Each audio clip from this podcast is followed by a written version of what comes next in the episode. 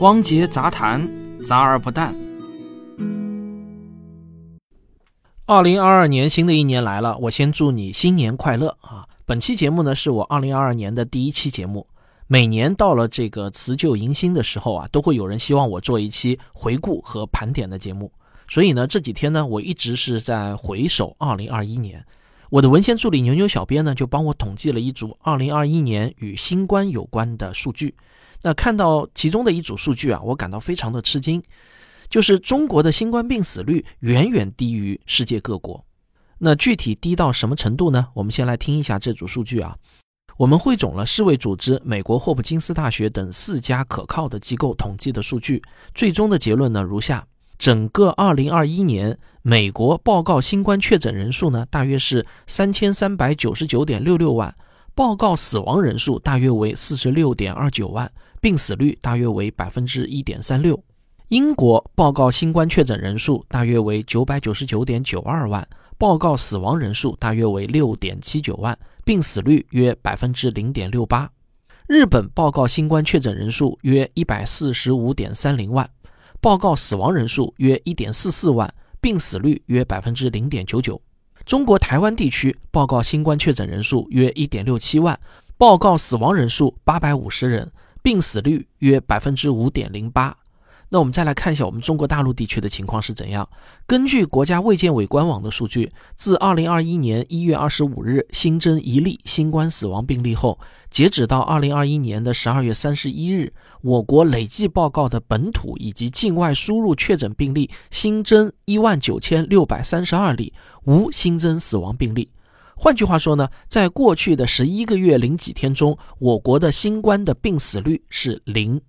因为任何数字比上零都是无限大，不好比较差异，所以呢，我姑且假定啊，我录完这期节目后，有可能会出现一例死亡。因此呢，我姑且认为我国过去十一个月的新冠病死率是两万分之一。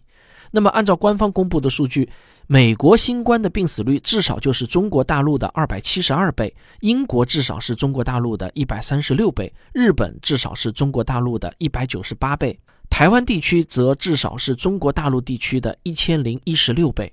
我不知道大家听完这组数据有没有感到一些吃惊啊？我们的病新冠病死率居然这么低。那其实啊，我刚才说的这些数据都是各国官方公布的病死率，但真实的病死率啊，可能还要高得多。为什么这么说呢？因为各国在报告新冠死亡人数的时候，会因为各种各样的原因导致数据不准确，这个不难理解。因为新冠死亡的标准呢是比较模糊的，一个人的死亡原因很可能是多因一果，有时候很难区分他到底是死于新冠，还是死于糖尿病的并发症，或者呢是死于心梗。但是有一种叫超额死亡的研究方法，是流行病研究中被广泛采用的一种研究方法，具有相当高的可信度。它的原理呢也不难理解。就是从宏观上统计一个地区在新冠流行后的总死亡人数，与新冠流行前的正常年份的总死亡人数相比较，再排除掉一些其他干扰因素，就可以得出相对更客观的新冠病死人数。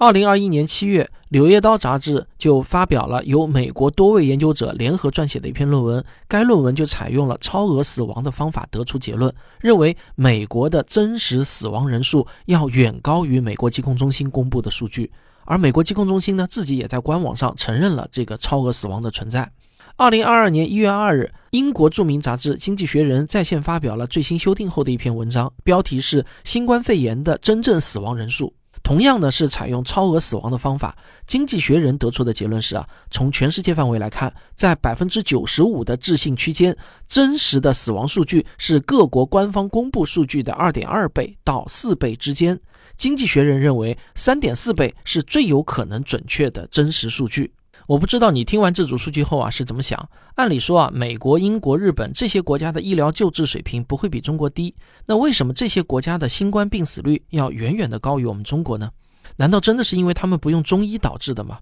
但日本的中医药水平可不低啊，而且有很多人还认为日本的中医药水平都已经超过了我国呢。而我国台湾地区的中医水平也是不低啊，但台湾地区的病死率那是远远的高于我们中国大陆啊。所以用中医来解释病死率的差异，我觉得呢是非常牵强的。我能想到的一个可能的原因呢，是各国新冠病死率的统计方法不同，导致了结果的不同。那带着这个猜想呢，我去调研了一下美国疾控中心统计新冠病死率的方法。在美国疾控中心的官网上有专门的网页介绍新冠病死率的定义和统计方法。简单来说，其实呢就是一句话：当一个人的死亡报告上列明的死亡原因的编码是幽灵七点一时，这个人就被认为是死于新冠。而这个幽灵七点一是世界卫生组织编写的一份各成员国通用的死亡原因代码。我呢就继续顺藤摸瓜，查到了美国医疗保险和医疗补助服务中心（简称为 CMS） 关于执行这项标准的具体执行指南。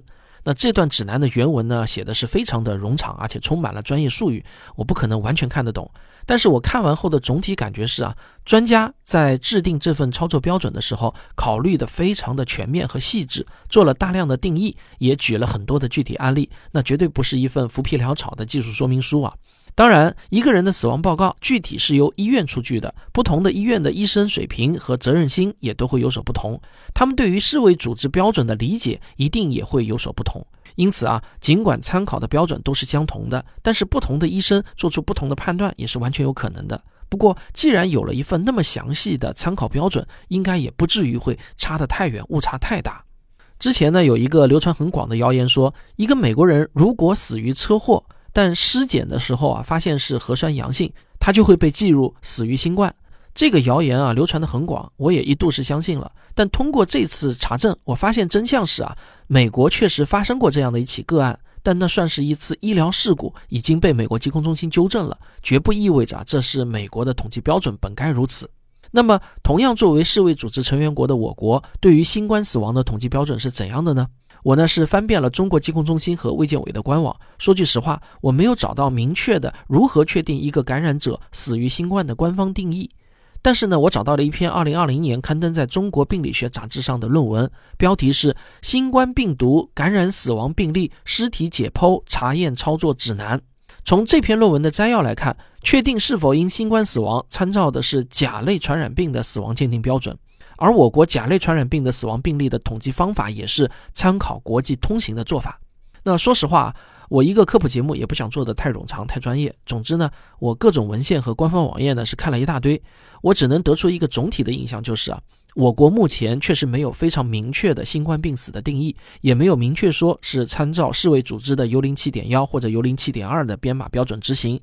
但按照一系列文件以及防治甲流的规范，只要确诊某一重大传染病，在治疗中混合其他基础疾病的，也视为死于该传染病，并要及时上报。所以呢，总体上呢，我想啊，也是应该基本符合国际通行的做法的。但是这里我还是要诚恳的说啊，呃，看这些资料我头都看晕了。如果我的理解有什么不对，也请听众中的专业人士指正。讲到这里呢，我们回到我前面的那个猜想，就是各国新冠病死率远超中国，是不是因为统计方法的巨大差异导致的呢？我认为不是，各国的统计方法会有差异，但不至于会因为这点统计方法的差异就差出个几百甚至是上千倍出来。那么还有什么可能的原因呢？会不会是因为我国的确诊病例大多数都是境外输入病例，本土确诊病例并不多，而境外输入的病例因为某些原因本身都是属于轻症导致的病死率巨大差异呢？要分析这个猜想是否合理，我们首先呢还是先来看一组数据。从国家卫健委官网上可以很容易查到，过去的十一个月，我国累计确诊境外输入新冠病例是六千四百零四例。占总病例数的百分之三十三点五。换句话说啊，我一直有一个印象，就是觉得我国去年的新增病例大多数都是境外输入。其实呢，这个印象是错误的。我国本土病例呢是有一万两千七百二十例，比境外输入病例那是要多得多。另外呢，在过去的十一个月中，国家卫健委通报的重症病例有二百一十三例，但是呢是零死亡。那对比一下美国啊，根据全美五百五十五家医疗机构共十九点二五万病例的统计结论，美国的重症死亡率，也就是进了 ICU 后的死亡率呢，是百分之四十七。那从这些数据来看啊，我认为我国的病死率这么低，与境外输入病例的关系啊也不大。那么还有什么可能的原因呢？我在写文稿的过程中，也就这个问题征求了群友的意见。结果啊，我没想到有不少人就问我：“哎，汪老师，你写这期节目的目的是什么？你是不是想暗示什么？是暗示我国的数据不准确有瞒报吗？”啊，当然不是。我认为这种大规模的统计数据造假的可能性是微乎其微的。我自己呢，一向也是反对阴谋论的。我觉得用阴谋论去解释一件事情是最廉价，也是最懒惰的。我并不怀疑国家卫健委公布数据的真实性，我只是觉得我国超低的这个病死率总该有一个合理的原因吧。比如说是我国极高的疫苗接种率，还有超大规模的核酸检测，使得早发现早治疗，以及用过饱和的医疗资源救助新冠重症患者等等。那这里的每一项举措，或许呢都是原因之一，这个结果也有可能是多因一果。那我不知道你还能想到一些什么其他的原因呢？福尔摩斯有句名言：如果排除掉所有可能性，那剩下的那个无论多么难以置信，它就是事实。好，欢迎大家留言讨论。科学声音，这期节目的文稿啊，恐怕是我这几年以来我修订次数最多的一篇文稿，因为我发现啊，无论我怎么写，都有可能让一部分人产生不必要的误解。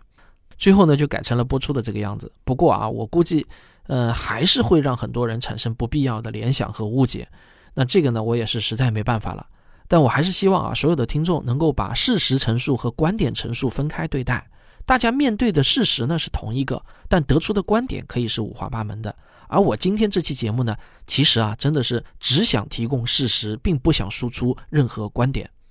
好了，那我们下期再见。